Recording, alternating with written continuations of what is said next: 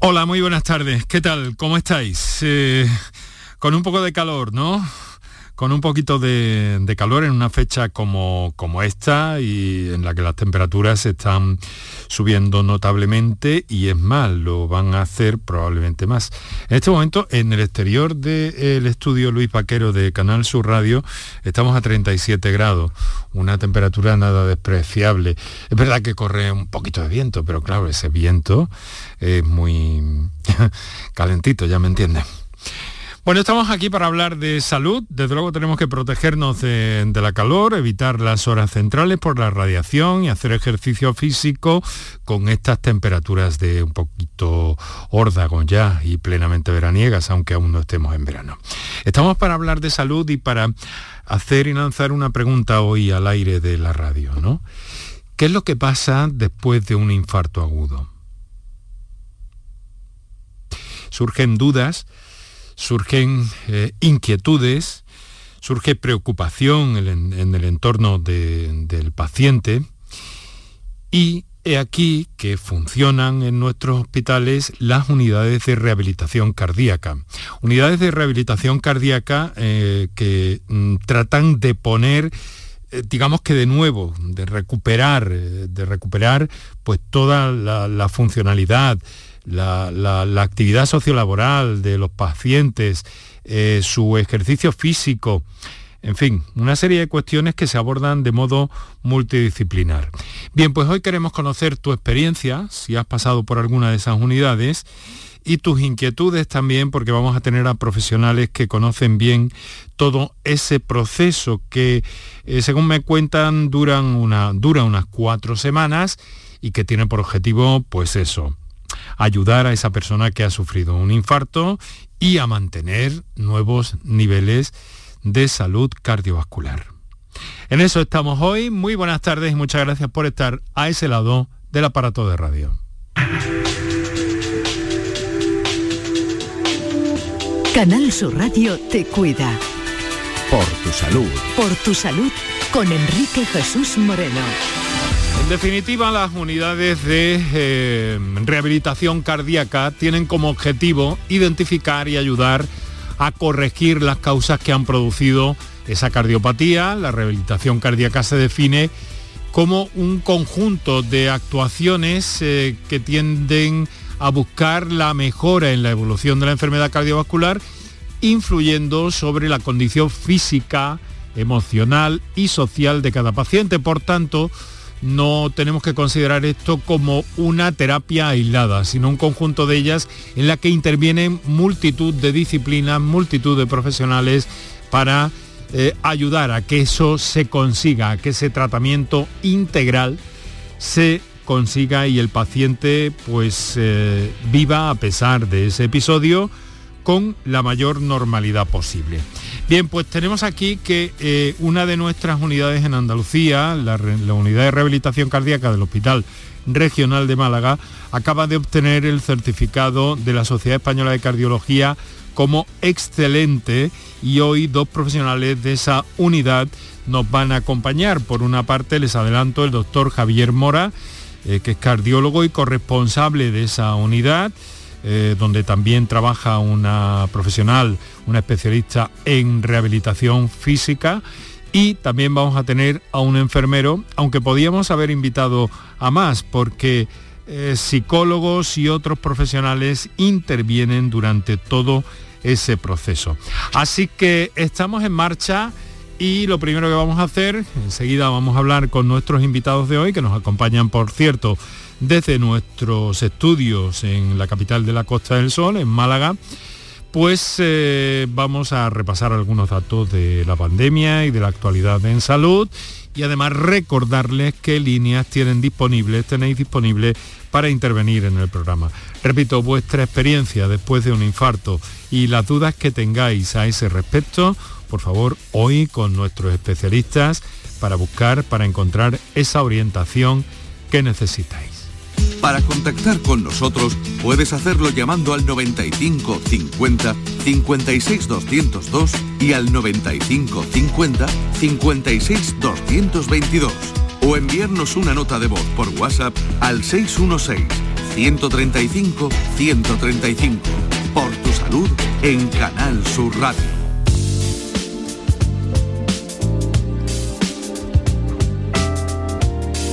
Bien, pues eh, sigue la baja la tendencia del COVID en Andalucía.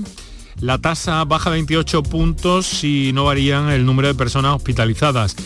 Eh, llegamos con la incidencia a 306 casos por 100.000 habitantes mayores de 60 años.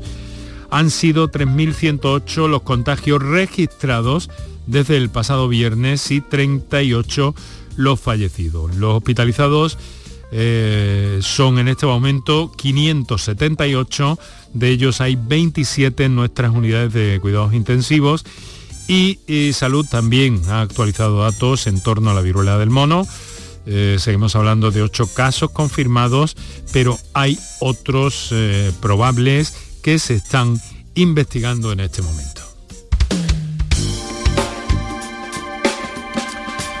Por cierto que la Comisión de Salud Pública está abordando esta tarde la vacunación del virus del mono y la cuarta dosis de la vacuna de la COVID-19. Ministerio y comunidades eh, tocan este tema, este nuevo refuerzo contra la COVID a los mayores de 80 años y usuarios de las residencias que, según lo adelantado por la ministra de Sanidad, recibirán las vacunas actualizadas a las nuevas variantes y será probablemente en otoño. Hasta el momento en España solo se inocula la cuarta dosis a las personas inmunodeprimidas. De otro lado, la comisión va a debatir la estrategia de vacunación contra la viruela del mono, de la que España ha recibido ya 200 unidades. Todavía se debe determinar si se inoculan solo a los contactos estrechos o se amplía a personal sanitario expuesto. Lo que sí se ha descartado ya vacunar a toda la población mayor de 40 años que no lo esté contra la, viruela tradicional, un problema ya erradicado, el brote de la viruela del mono, de momento en España con 198 casos confirmados.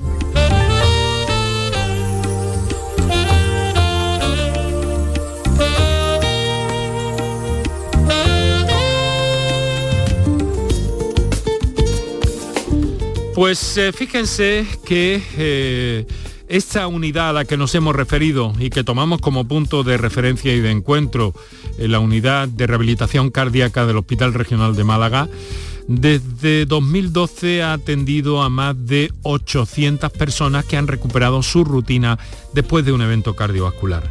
Claro, es un momento muy delicado a nivel emocional, a nivel personal, a nivel familiar y social y en esas eh, circunstancias el trabajo que se desarrolla en esta unidad pues eh, ha permitido obtener el reconocimiento de la Sociedad Española de Cardiología dentro del programa eh, SEX Excelente con este galardón que se reconoce a la calidad de la atención prestada por esa unidad que se puso en marcha, como les digo, allá por el año 2012. Así que vamos a saludar ya a nuestros invitados. Por una parte, Juan eh, Valebona, que es enfermero y que trabaja en esa unidad. Juan, muy buenas tardes. Buenas tardes, Enrique. Pues encantado de saludarle, de que nos preste estos minutos de su tiempo, esta hora, en realidad de su tiempo, y muchas felicidades por, por, esa, por esa certificación, que supongo que es importante para todos ustedes, ¿verdad? Sí, para todo el equipo. Que habrá sido muy bien recibida.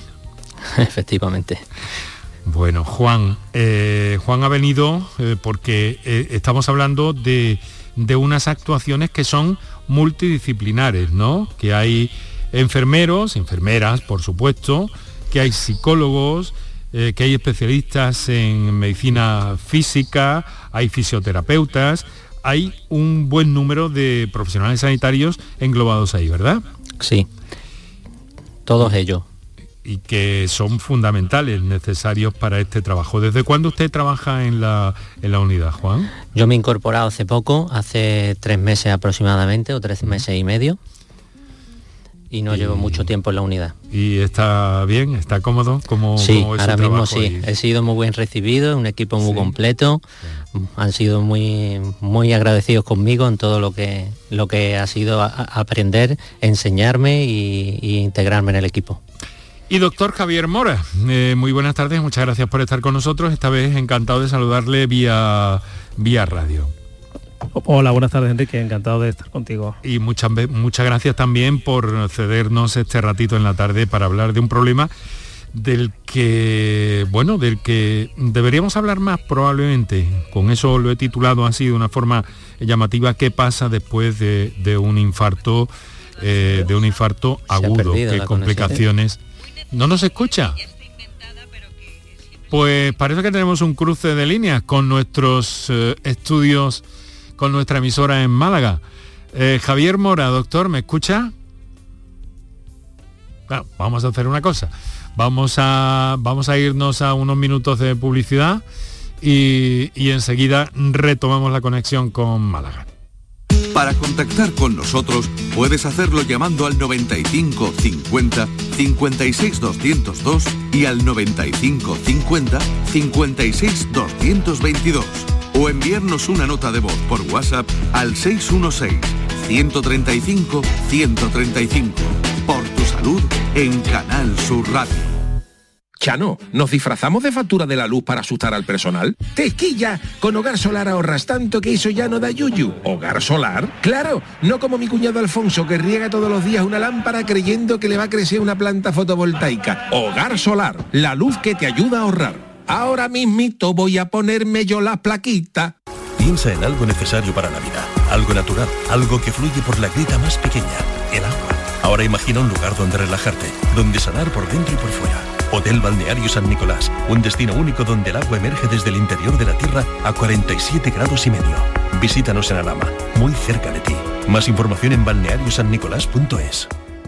Recuperar tu pelo está mucho más a tu alcance de lo que puedas imaginar. En Clínicas Beyman ponemos a tu disposición especialistas de primer nivel en microinjerto. Prestigiosos doctores y un magnífico equipo de técnicos harán que recuperes tu pelo de una forma sencilla, indolora y lo más importante, con resultados garantizados. Beyman Capilar, con la seguridad de Clínicas Beyman.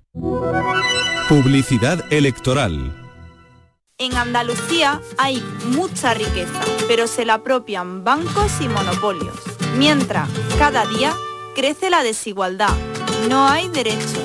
Que devuelvan el rescate bancario y paguen sus impuestos. Con una parte de sus multimillonarios beneficios se puede reindustrializar, crear empleo, subir salario y pensiones. Para redistribuir la riqueza, el 19 de junio vota recorte cero. Soy Juanma Moreno. Andalucía es hoy un ejemplo a seguir.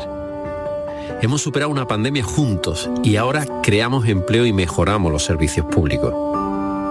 El 19 de junio tenemos dos opciones, retroceder o seguir avanzando. Súmate a la mayoría que quiere avanzar. El 19 de junio vota Partido Popular de Andalucía, con Juanma Presidente.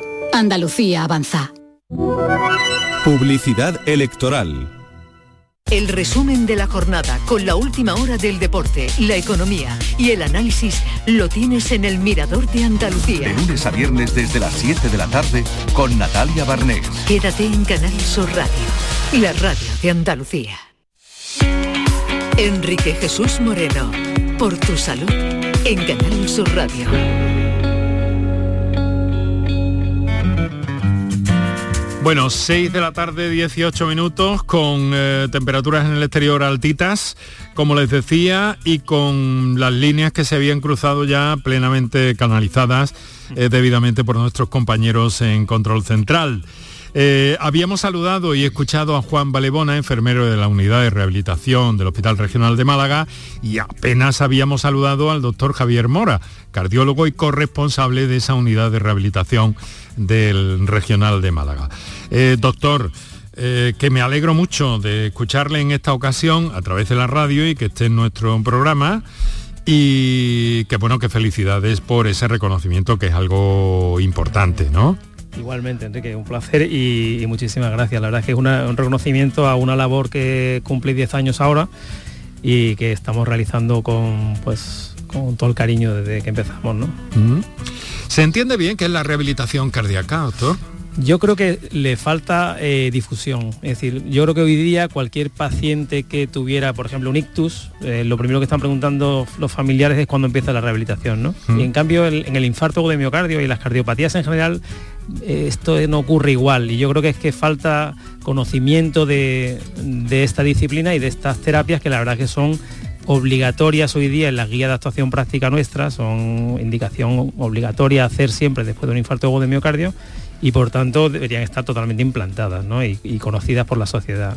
Con una complejidad porque intervienen eh, múltiples disciplinas y por tanto múltiples eh, especialistas, ¿no?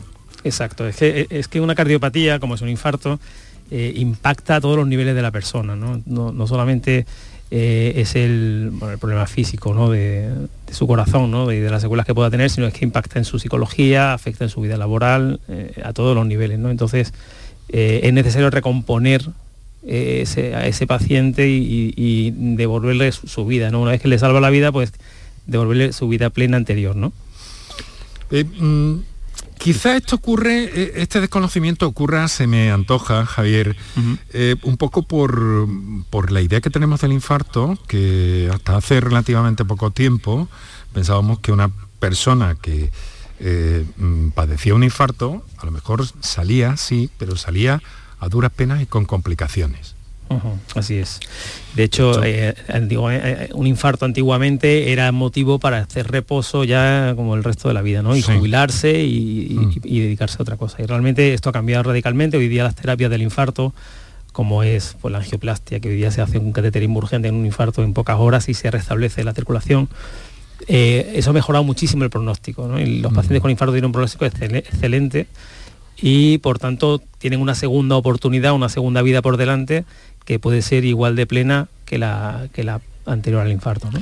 La, la, cuestión de, de, asumir eso también a nivel emocional, a nivel psicológico.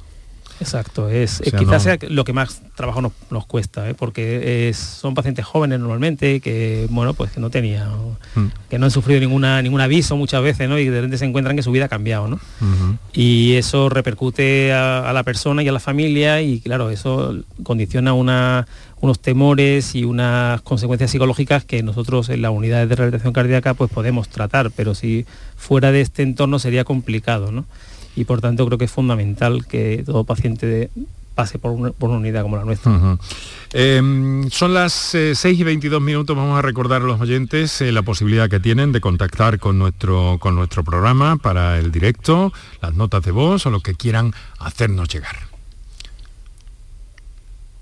Para contactar con nosotros puedes hacerlo llamando al 95 50 56 202 y al 95 50 56 222 o enviarnos una nota de voz por WhatsApp al 616 135 135 por tu salud en Canal Sur Radio.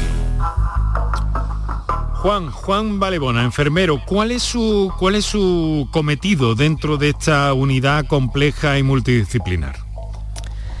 Mi cometido, en cierto modo, es la vigilancia de todos los posibles er, fallos que pueda haber en el electrocardiograma mm.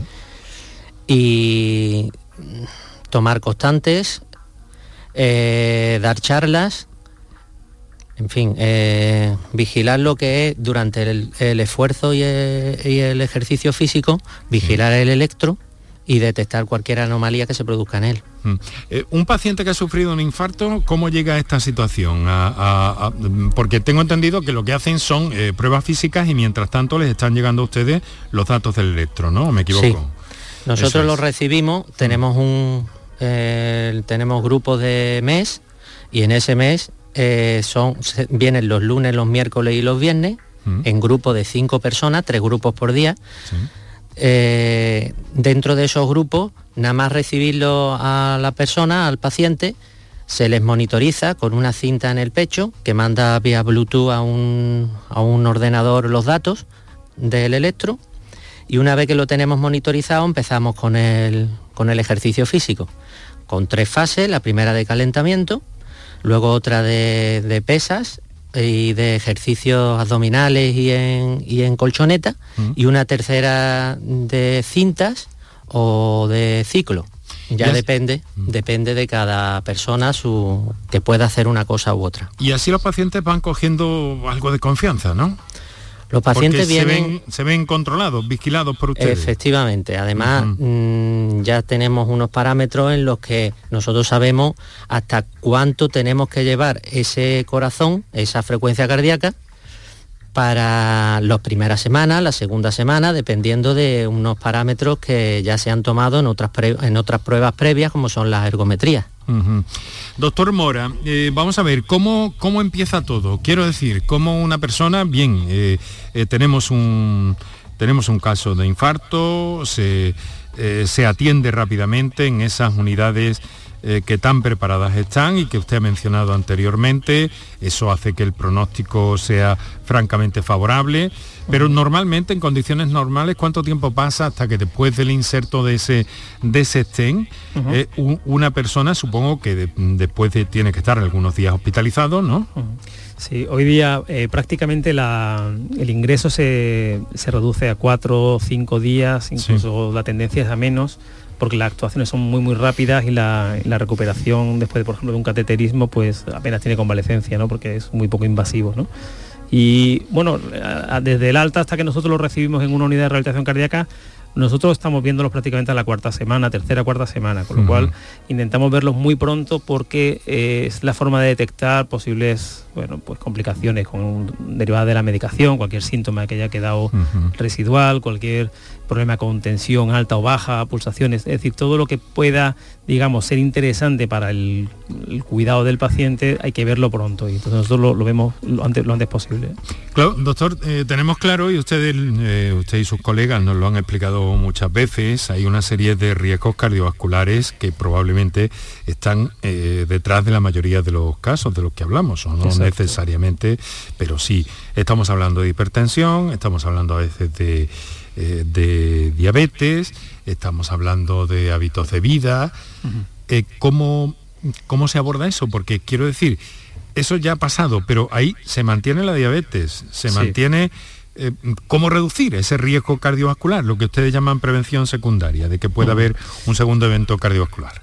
Bueno, hay un pilar fundamental que es el, cambio de hábitos. Es decir, detrás de, de, un paciente hipertenso, de un paciente con diabetes, de un paciente con obesidad, eh, hay normalmente un trasfondo de una alimentación inadecuada, de un sedentarismo y prácticamente en el, bueno, en el 100% de los pacientes hay que hacer cambios de hábitos de vida e intentar buscar hábitos saludables. Eso nos va a venir bien para casi todos los factores de riesgo, eso nos va a venir bien para la hipertensión, para la diabetes, para la obesidad, para el colesterol y eh, sobre eso, luego en, cada caso particular, pues necesitamos medicación. La medicación es prácticamente inevitable. Los mm. pacientes se quejan de, las pastillas, de la cantidad de pastillas que reciben, sobre todo al principio, pero es algo que es necesario para, digamos, blindar al paciente mientras, que, mientras conseguimos los otros cambios que son más lentos, ¿no? que son las adaptaciones al entrenamiento, a la dieta, es decir, la pérdida de peso pues no es rápida y, la, y la respuesta, digamos, de un, paciente con diabetes al ejercicio pues es, no es tan rápida, no es tan, no es tan inmediata y para eso necesitamos el, apoyo de la medicación que va a hacer ese trabajo mientras tanto. ¿no? Pero sí es verdad que es muy efectiva, ¿no? que llegan a remitir esos valores tanto en la diabetes como incluso en la hipertensión arterial, tengo entendido. absolutamente, absolutamente. Está publicado que un paciente eh, con diabetes y con hipertensión podría no necesitar medicación si, tuviera unos hábitos saludables, sobre todo, eh, quizá para mí el más importante es el ejercicio físico. Es decir, si somos capaces de, de, introducir al paciente en el ejercicio y mantenerlo y que persista, eso nos va a ahorrar muchísimo, muchísima medicación en el futuro. Eso es una receta bien asequible, bien, bien barata, ¿no? Son muy baratos, sí, la verdad es que sí. Y de hecho, bueno, en la, unidad de rehabilitación cardíaca pasan un mes con nosotros, pero eh, esa receta se la llevan, ¿no? Es decir, cómo hay que hacer el deporte, cómo hay que hacer el ejercicio y, cómo hay que incluirlo en el día a día, aunque se, luego se, se incorporen al trabajo y tal, pero hay que mantener eh, la actividad física como parte de su vida ya. Y otro aspecto fundamental me imagino que será la, dieta. Oigo como un eco por ahí, que yo creo que es de unos auriculares, eh, compañeros en, Málaga, como un retorno, me llega un eco como de, como de auriculares. Y no sé si será mm, eh, incómodo para nuestros oyentes, a ver si podemos evitarlo. Eh, bueno, ahora vamos a hacer una cosa. Miren, eh, ya saben que abrimos nuestros teléfonos para cuando hay comunicaciones y nuestros oyentes eh, se manifiestan muy bien y nos plantean cosas muy interesantes.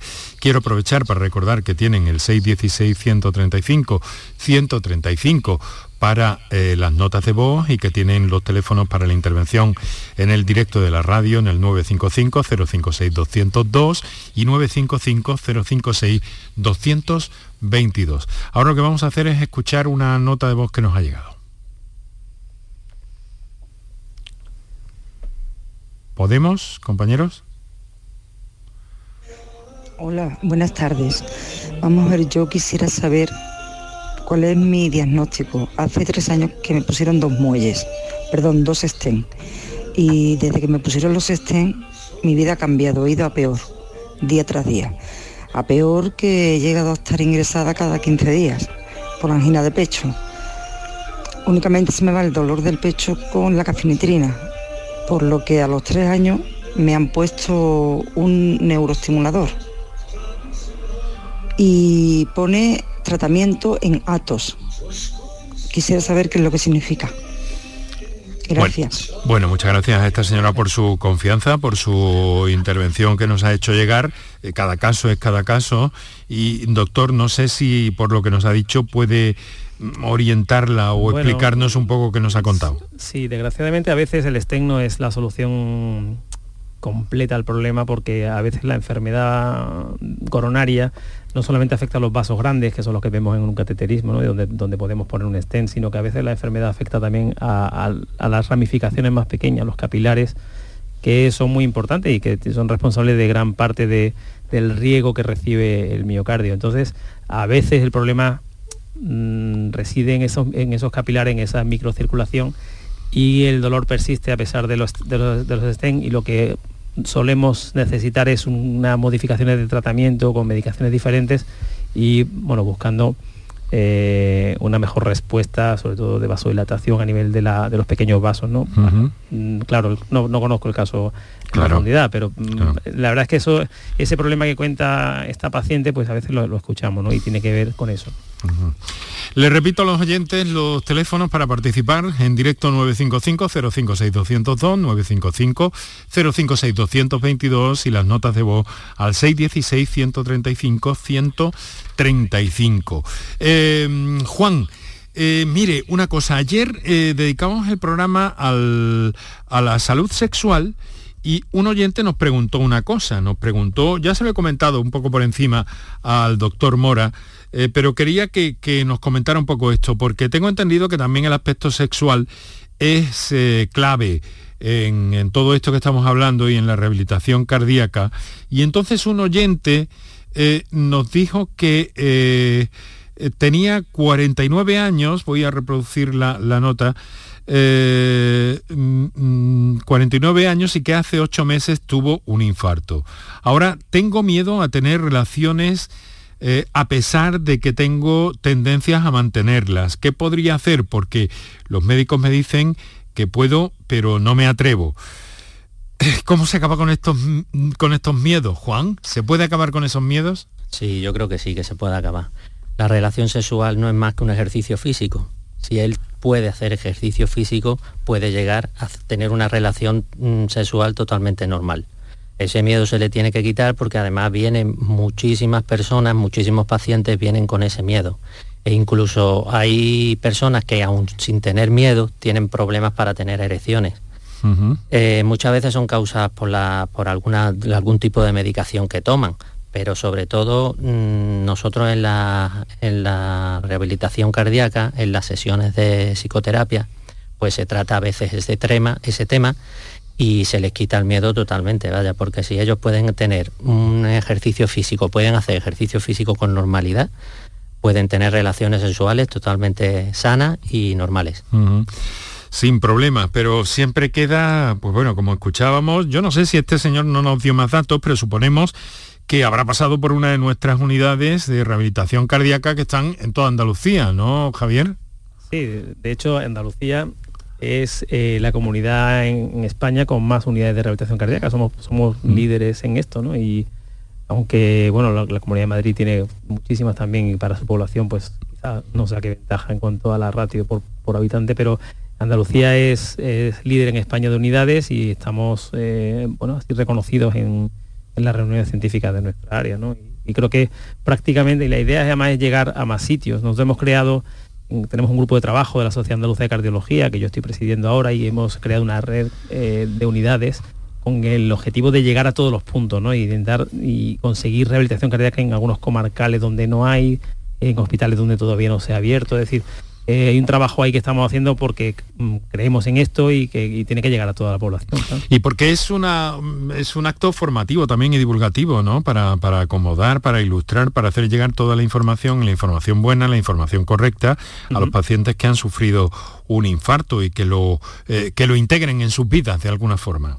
Exacto.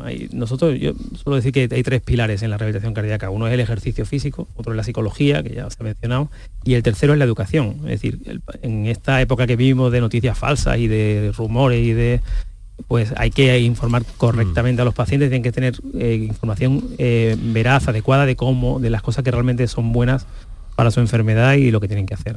Y luego ya supongo que el, seguimiento estrictamente médico de, estos pacientes se hace por una vía eh, por una vía eh, convencional ya, ¿no? Se supone que tienen eh, que tienen revisiones cada cierto tiempo, ¿no? ¿Cómo va esto? Sí, realmente la continuidad de estos pacientes debe ser en atención primaria y que atención primaria sea la que canalice luego un seguimiento si precisa por su cardiólogo eh, de zona, digamos. ¿no? Pero lo ideal sería que estos pacientes, ya que están formados y que están eh, con tratamientos ya optimizados, pues tuvieran un seguimiento en atención primaria, donde pueden eh, estar perfectamente bien atendidos.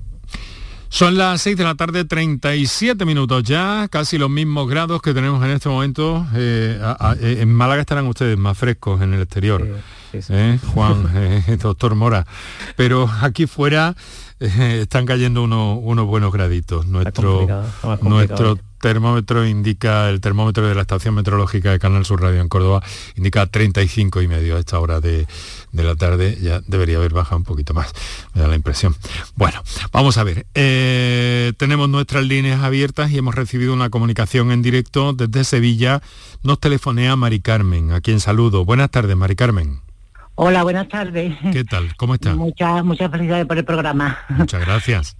Mire, quería preguntarle, yo eh, he tenido un pequeño infarto, no, no me he tenido que poner este ni nada, hace seis meses, entonces mm, mm, estoy me han mandado aspirina, que tome aspirina, mm, yo creo que es de por vida.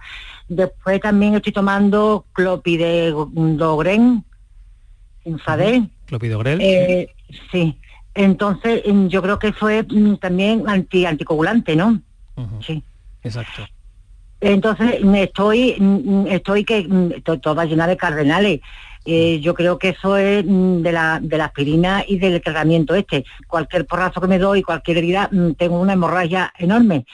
Eh, y otra pregunta, em, el, infarto, yo también he tenido también un cáncer de mama, estoy también operada de cáncer de mama, también he tenido tuberculosis, lo que no he tenido ha sido el COVID, pero bueno, lo demás, he tenido todo.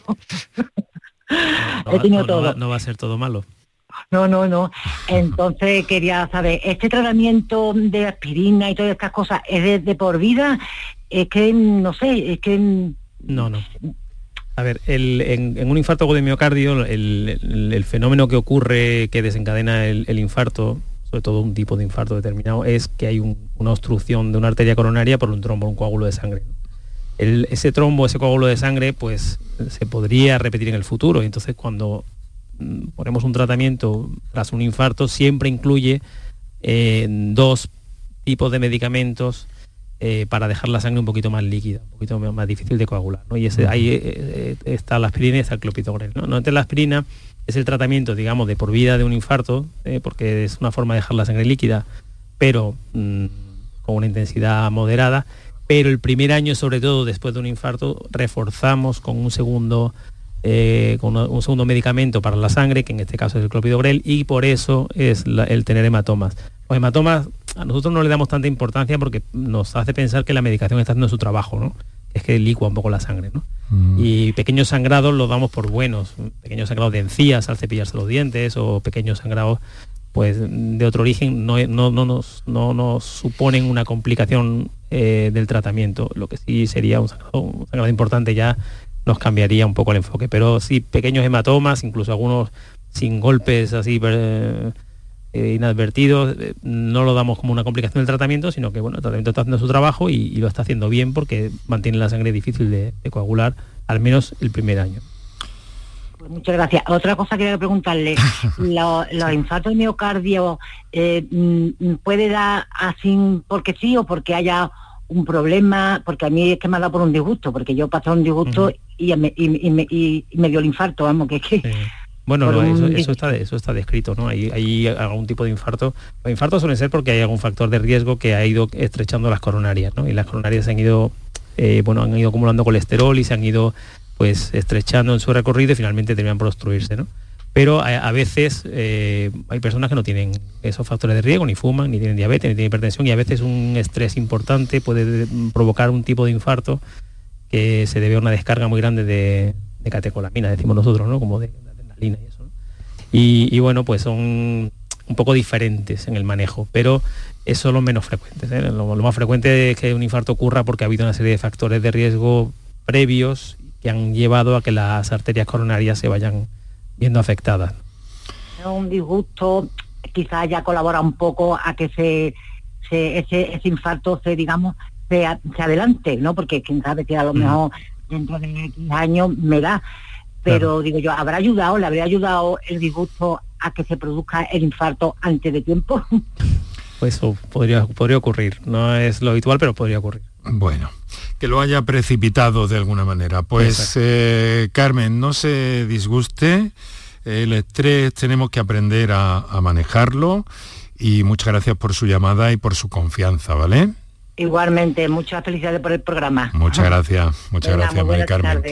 gracias. El estrés es un factor de riesgo cardiovascular también que a veces nos pasamos un poquito por alto, ¿no? Exacto. El estrés es el, factor de riesgo menos, digamos, menos reconocido como tal de los que vemos en la práctica, ¿no? Es decir, siempre como que el estrés no tiene tanta importancia y, está detrás de muchísimos problemas, ¿no? Y problemas de mal control de tensión y de, en fin, y de, obesidad por aumento de ingesta y de tabaquismo por ansiedad, de fumar más. El estrés es un, enemigo a batir y de luego nosotros en la unidad de rehabilitación cardíaca siempre tratamos de de, tratarlo y en las reuniones de, la psicóloga pues eh, se, trata el tema como fundamental. Pero buen seguro también que Juan, eh, eh, Juan Valebona como enfermero de la unidad tiene referencias de todo esto, porque los pacientes, ¿qué dicen de su, de su vida de antes de, del infarto? ¿Qué comentan? Los pacientes siempre dicen, mm, tenía que haberlo dejado antes. Esa es la frase más repetida que hay en eh, eh, toda la terapia. ¿Referido a qué? Referido a todo. Tenía que haber dejado de comer lo que comía, tenía que haber dejado el tabaco antes, tenía que haber eh, mm, el estrés, hay que ver que no me he movido en tantos años, echan mm. culpa a la pandemia, desde la pandemia no me muevo, llevo dos años que no me muevo, pero en realidad lo que demuestra es que lleva más de dos años que no se mueven. Eso es lo que van ellos comentando y además lo reconocen. Pero entonces eso es, un, es algo positivo en el presente, es un trampolín para saltar a otra, otra forma de ver las cosas. Sí, sí, ellos, ellos lo tienen, vaya, clarísimo. Ellos tienen claro lo que han hecho mal y el 99% se quitan del tabaco, se quitan, mantienen una dieta, mantienen hábitos cardiosaludables, nosotros les ayudamos a saber cuáles son y vaya, que mejoran muchísimo, se lo notan mucho ellos. Eso se llama lo de verle las orejas al lobo, ¿no? Efectivamente, mm. efectivamente. Sí. Efectivamente. Bueno, vamos a. Estamos a un cuarto de hora para las 7 de la tarde. Estás escuchando por tu salud aquí en Canal Sur Radio, en directo con el doctor Javier Mora, cardiólogo, corresponsable de la unidad de rehabilitación de cardíaca del Hospital Regional de Málaga, y con Juan Valebona, enfermero de esa misma unidad. Ahora tenemos otra comunicación que nos entra desde Sevilla también. Miguel Ángel, buenas tardes. Hola, buenas tardes. Encantado de saludarle. Igualmente. Bueno, antes de nada, felicitaros por el programa. Muchas gracias. Y, comentaros un poco, yo hace dos años y medio eh, tenía cierto malestar, me hicieron un cataterismo y me pusieron cuatro stents. Eh, al cabo de los dos meses me indicaron que tenía que hacer rehabilitación cardíaca aquí en Sevilla, en el Virgen del Rocío, pero cuando me, me vieron declinaron a hacerlo porque tenía una estenosis en la válvula tricúspide, es una válvula, yo la tengo válvula bicúspide, con una estenosis entre moderada y severa. Y entonces, mm, bueno, se negaron, me explicaron que era imposible que hiciera la, la rehabilitación. La duda es que al cabo de este tiempo, después de las revisiones, yo lo único que hago es salir a andar, pero no sé si hay indicaciones para otro tipo de rehabilitación, ya que como digo antes, en el Hospital Virgen del Rocío, pues me dijeron que era imposible que hiciera ningún tipo de rehabilitación por la estenosis que tenía en la válvula. Sí, bueno, realmente es correcto. Es que la única contraindicación, nosotros podemos hacer rehabilitación cardíaca casi con cualquier cardiopatía, pero eh, hay alguna contraindicación y son sobre todo lesiones que provoquen obstrucción a la salida de la sangre del corazón, ¿no? y, la estenosis de la válvula aórtica y ese tipo de válvula aórtica bicúspide cuando tiene una, estrechez que ya es de un grado importante, moderada o severa, eso contraindica el, hacer ejercicio en un, programa de rehabilitación cardíaca que por la filosofía de la rehabilitación cardíaca es un ejercicio intenso. Nosotros intentamos siempre sacar el máximo partido de los pacientes y para ello los entrenamos con la máxima intensidad posible. Entonces, lesiones de ese tipo contraindican eh, hacer el programa de rehabilitación cardíaca. Pero eh, yo me imagino que cuando ese problema de la válvula esté solucionado, porque si ya está dando problemas, digamos, tiene una severidad, pues eso ofrecerán alguna solución a ese problema. Siempre se puede hacer la rehabilitación cardíaca después de la intervención que se haga sobre esa válvula.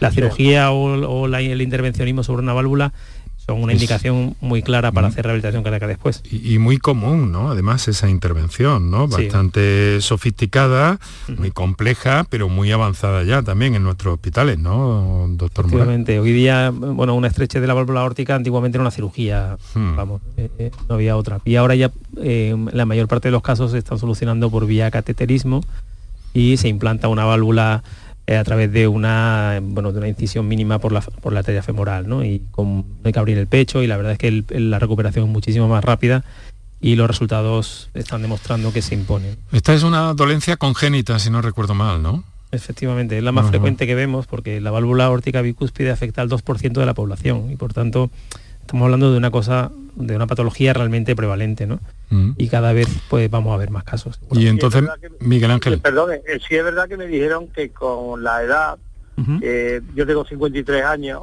que tenía que ser una intervención de cirugía porque con cateterismo normalmente se le hace a personas mayores de 60 eso, años. eso, eso, era así antes, efectivamente. Eso está, está cambiando, eh, diría por meses, pero bueno, por años. Ah. Digamos, la tendencia está cambiando porque están saliendo nuevos estudios. Al principio era una intervención para casos, digamos, desesperados, ¿no? Inoperables. Y ahora están demostrando con nuevos estudios que pacientes jóvenes también se benefician, ¿no? Entonces, eh, eso va a cambiar la práctica nuestra. Pues anterior. Pues Miguel Ángel, eh, dele un tiento de nuevo a su... A su... Hablaremos de nuevo con el cardiólogo a ver cómo, lo lleva. Sí, claro. Muchísimas gracias, muy amable, me ha ayudado mucho y un abrazo. Para eso estamos, Miguel Ángel, muchísimas gracias, un fuerte abrazo para usted y, y gracias por su confianza. Hasta luego, adiós. Hasta luego. Tenemos 12 eh, minutos. Eh, ya ven que plantean nuestros oyentes cosas muy, muy interesantes y que ampliamos también un poco este espectro en torno a, la cardiología, a qué pasa después de un infarto, que era nuestro propósito de hoy, y a un acercamiento al concepto de rehabilitación cardíaca, que es algo eh, fundamental, absolutamente fundamental para la vida después de un infarto. Vamos eh, a esta hora, 12 minutos para las 7 de la tarde, a escuchar una nueva comunicación vía notas de voz. Buenas tardes, Jesús, desde Sevilla. Eh, mira, a mí me hicieron, me dio un infarto, me pusieron tres estén, ¿vale? Y me hicieron la rehabilitación al año, porque me cogió en plena pandemia y, y no pude ir antes y no me llamaron. Resulta que en este, a partir del año, en estos seis meses me han dado una rehabilitación en el hospital y después, pues a continuación, pues me han llamado del tribunal y del tribunal me han dado el alta. Eso mm, lo voy a recurrir porque en mi caso no, no estoy bien y creo que ha sido un poco prematuro porque tengo ahora me han mandado otra prueba de fuerza y una ecografía. ¿Cómo lo veis ustedes? Bueno, bueno eh, yo mm, le podría decir que eh, la rehabilitación cardíaca es el objetivo nuestro es devolver a los pacientes a su vida anterior, incluido el trabajo. ¿no? Si alguna vez no lo conseguimos, a veces es porque la patología o es más grave o tiene una serie de complicaciones o de detalles que hacen que luego no se pueda recuperar el trabajo previo, lo que sea, y entonces cuando pues se valora o se le recomienda al paciente si tiene que buscar otra ocupación o, tiene que jubilarse o cualquier otro cualquier otra incidencia, ¿no? Pero claro, el, que te den el alta cuando terminas un programa de rehabilitación cardíaca es lo natural, o sea, es lo que lo que el objetivo es lo que buscamos con la rehabilitación cardíaca, ¿no? Eh, Juan, y bueno, ese retraso que ha mencionado nuestro oyente, ese, retraso, en retraso en la rehabilitación cardíaca, eso sí puede afectar un poco a, todo el proceso, ¿no? Porque claro, en la pandemia habremos tenido, bueno, luego le preguntamos a Javier, pero que claro, ahí se trata de actuar cuanto antes, supongo. Efectivamente, lo importante es actuar al mes o a las tres semanas o a las cinco semanas pero evidentemente con la pandemia pues hubo que mantener distancias, hubo que disminuir pacientes, eh, hacer grupos más pequeños y todo eso, los infartos iban llegando, sin embargo no iban saliendo con la misma velocidad. Mm. Eso hizo que se alargara el, periodo de, de, espera, evidentemente. Ahora mismo no tenemos un periodo de espera largo, tenemos un mes y medio, dos, como mucho, que se está recuperando bastante y si esto mejora, pues iremos mejorando. Fundamental intervenir cuanto antes, ¿no, doctor Mora? Sí, es fundamental. Ahí, la verdad es que nosotros, eh, aparte de la difusión de la rehabilitación cardíaca, que creo que es necesaria y que los pacientes, los pacientes terminarán por demandarlo, creo que necesitamos también algo de inversión en que las unidades puedan ir creciendo, porque claro, pasan los años, llevamos, llevamos 10 años funcionando y prácticamente tenemos el mismo, la misma dotación de, material. Y nos vendría bien ir poder crecer ¿no? y ofrecérselo a, más pacientes y poder eh, llegar a más gente y más rápido, porque es fundamental la precocidad. Eh, cuanto antes el paciente hace rehabilitación cardíaca, antes recupera su vida y, antes recupera la confianza. Y, esos meses de espera se hacen muy largos. El paciente mm, puede llegar a, perder la, la, fe en que va a volver a su situación previa, porque claro, yo entiendo que esa espera en casa, sobre todo si no están trabajando, es muy duro. O sea, una continuación de todo el de todo el de todo el proceso que empieza, bueno, empieza con el cero, pero sigue con, esas unidades de hemodinámica que en nuestro país, particularmente en Andalucía, funcionan de una forma increíble, con una actividad eh, mucho mayor que, grandes ciudades del mundo, como Nueva York u otras incluso, ¿no? Las unidades de hemodinámica están mm, todo el día. El proyecto del código infarto que se llama en Andalucía, el código infarto de Andalucía es un bueno, es un proceso de, tratamiento del infarto que es eh, el mejor que hay posible para un paciente en el mundo. O sea, es, eh, llegar con, el 061 directamente a la sala hemodinámica y abrir la arteria en menos de dos horas eso no está al alcance de muchos países y nosotros en España y en Andalucía se está haciendo de manera ejemplar. ¿no? Sí. Y sería bueno, digo, que todo el proceso continuase en esa línea hasta la rehabilitación, ¿no? es lo que, ustedes van. claro, todo lo que se ha corrido antes, que no se pierda después por las esperas, ¿no? Y claro, ahí nosotros necesitaríamos pues mm, tener espacio para acoger más pacientes y así no tener esa, esas bueno, en cualquier caso, mm, también es razonable, y nos lo ha dicho al principio, que después de, ese alta hospitalaria, después de, una, de un infarto, eh, también que haya cierto reposo, por así decirlo. No sé si me va a reñir por utilizar esa palabra. Sí, no es. digamos que es desconexión del hospital, pero no reposo. vale, no reposo. Bueno, me refería a eso, desconexión, es mucho más, mucho más preciso, mucho más ajustado, hasta que de nuevo, pues esa persona entra en ese camino de la rehabilitación cardíaca. Tenemos otra, otra nota de voz por ahí, vamos a escucharla, creo que va a ser la última. Eh, adelante, compañeros. Hola, buenas tardes. Mira, yo me, dio una, una de pecho hace un año y dos o tres meses y me pusieron un stent. La verdad es que estoy, estoy bastante bien. Pero Claro, mi pregunta, una cosa, es que eh, este, este sábado tuve que ir por urgencia porque me sangraba mucho la nariz, me tuvieron que arreglármela ahí, con no sé qué de plata, me la arreglaron ahí y estoy, y ya, ya no me sangra la nariz. Pero estoy yendo al dentista y claro, va a preguntar al dentista que hable con mi médico a ver si, porque me tienen que arreglar la boca y tienen que ponerme ahí una paleta, tienen que hacer unos trabajos ahí. Y me ha preguntado que si puede hacer lo que pregunte a mi médico, vayamos a que tengamos problemas de hemorragia. Yo estoy tomando el bisoprolol, la aspirina, el impocón y antes tomaba otras pastillas que ya no, ya al año ya no, ya no estoy tomando. Y esa, y esa era mi pregunta. Muchas gracias. Pues muy interesante. Me parece también que es muy interesante, eh, Javier. ¿Qué, le podemos decir? A este es una consulta muy muy frecuente. Los procedimientos dentales o cualquier procedimiento que pueda sangrar, pues se convierte en un problema con esta medicación, ¿no? Y entonces nosotros lo que intentamos es que por lo menos en los seis primeros meses no interrumpan el tratamiento, esa doble, ese doble tratamiento para la sangre que se pone después de un stent o después de un infarto. Los seis primeros meses son los más delicados, donde no, nos gusta interrumpir, ¿no? salvo que sea un procedimiento que no se puede retrasar porque es por la gravedad de, la, patología. ¿no? Pero un procedimiento dental, si se puede aplazar a partir del sexto mes, ya si nosotros permitimos hacer interrupciones, normalmente decimos que interrumpan cinco cinco días, de cinco a siete días, eh, esas medicaciones de la sangre para poder, ah, digamos, hacer el procedimiento con, más, con menos riesgo de hemorragia. Normalmente quitamos una de las dos pastillas, no quitamos todo, el tratamiento de, eh, de, la, de, las, de la sangre porque si no eh, también el paciente estaría expuesto a un riesgo. Bueno, pues vamos a terminar. Le quiero agradecer a Juan Valebona, enfermero de esa unidad de rehabilitación del Hospital Regional de Málaga. Bueno, están ustedes en, en, un sitio, bueno, en un sitio que a mí me gusta mucho, pero por mi afición a la, arquitectura, además de a la medicina, que es el Hospital Civil, ¿no? Donde tienen esa, esa unidad, ¿no? Sí, la tenemos integrada en el Hospital Civil, en la planta baja, en el pabellón 7. Sí, es un, espacio, desde luego, muy singular, ¿verdad, doctor Moral? Es, precioso, tiene, un... Yo invito a cualquiera que no lo conozca que venga a verlo porque tiene pues un patio con unos... Y, en fin, unas galerías que son de hospital antiguo y, realmente muy bonito. Y luego otros espacios nuevos, a mí me gusta mucho. Además he vivido cerca de, allá. Bueno, eh, Juan, muchas gracias. Transmita a todos sus compañeros y compañeras, eh, modesta pero sinceramente nuestra felicitación.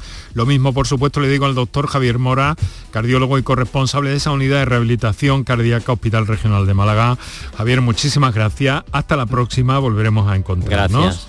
Muchas gracias a ti. Muchas gracias. Hasta la próxima. Y gracias por la difusión de la unidad. En eso, en eso estamos, esa es nuestra tarea. Lo vamos a dejar aquí con nuestro agradecimiento hoy a Marina Fernández del Servicio de Comunicación del Hospital Regional de Málaga y aquí en la radio Kiko Canterla, Antonio Martínez, Paco Ruiz, Paco Villén en la realización, Enrique Jesús Moreno que os habló encantado. Mañana hablamos de la columna de ese eje y sustento de nuestro cuerpo.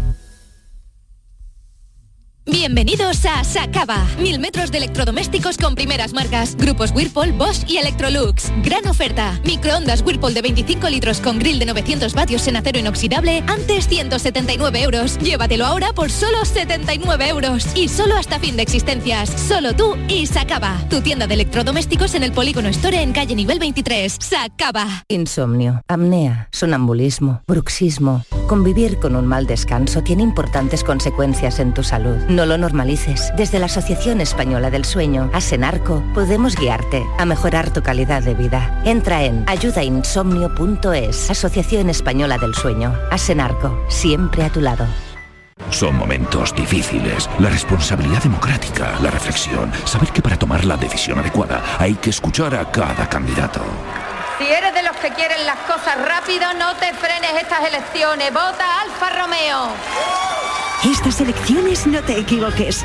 Elige Automares. Ven a Automares en Avenida Su Eminencia 28, Sevilla, porque nosotros sí cumplimos lo que prometemos. ¿A tu Mercedes le toca pasar la ITV? Evita cualquier sorpresa. Acércate a Concesur Dos Hermanas y le realizamos un chequeo pre-ITV totalmente gratis. Y si necesita reparación, en Concesur Dos Hermanas te lo ponemos más fácil. Infórmate en grupoconcesur.es o en el teléfono 955-634-400 marcando la opción de cita previa. Te esperamos en Concesur Dos Hermanas. Concesur y Fervial, tus talleres autorizados Mercedes-Benz en Sevilla. Todos nuestros programas están en la radio a la carta de Canal Sur Radio, la radio de Andalucía en Sevilla.